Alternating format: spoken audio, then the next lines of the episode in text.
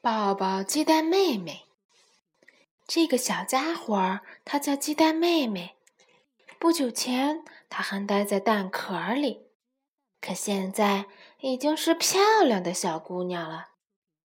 鸡蛋妹妹在蛋壳里的时候，鸡爸爸一直特别娇惯它，但现在已经不是那个样子了。爸爸，我去散步了。那个蛋壳太碍事儿了，你帮我留在家里吧。好，小心一点儿。鸡爸爸觉得有点失落。这时的鸡蛋妹妹已经有了一个小妹妹，姐姐姐姐。小妹妹总是向鸡蛋妹妹撒娇：“哇，真可爱！这个小家伙就交给我吧。”鸡蛋妹妹说：“鸡蛋妹妹每天都照顾小妹妹。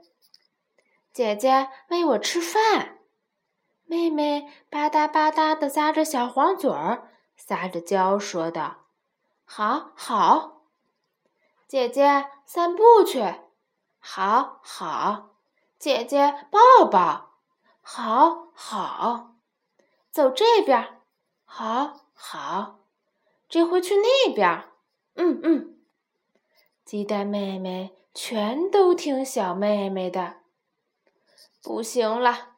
今天实在太累了，鸡蛋妹妹精疲力尽，一回到家就趴下了。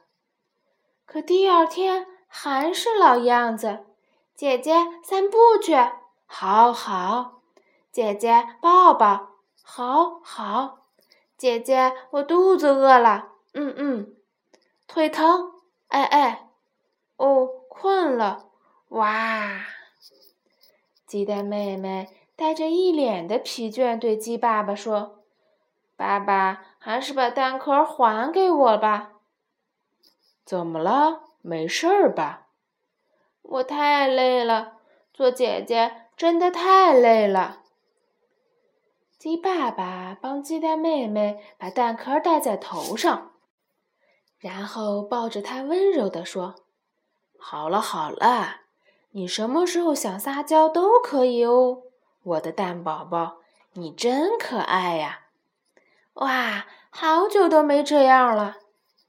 第二天，鸡蛋妹妹抱着小妹妹，鸡爸爸抱着鸡蛋妹妹一起去散步。姐姐去那边，好的，爸爸请去那边，好好。后来很长一段时间。